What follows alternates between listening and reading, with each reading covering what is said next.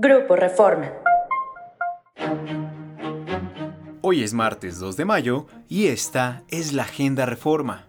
Negocios. Con el alza en tasas de interés, las entidades también están enfrentando deuda más costosa, lo que presionará el gasto público en áreas clave del desarrollo como la inversión en obras públicas.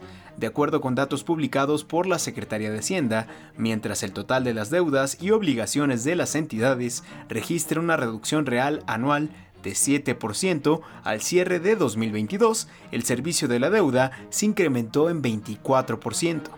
Nacional.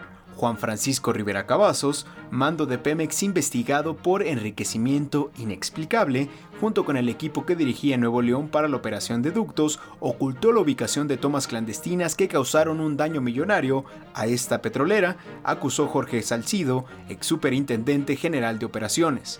Recordó que en 2008 una toma clandestina chupaba miles y miles de litros de gasolina en el ducto Santa Catarina a Gómez Palacio.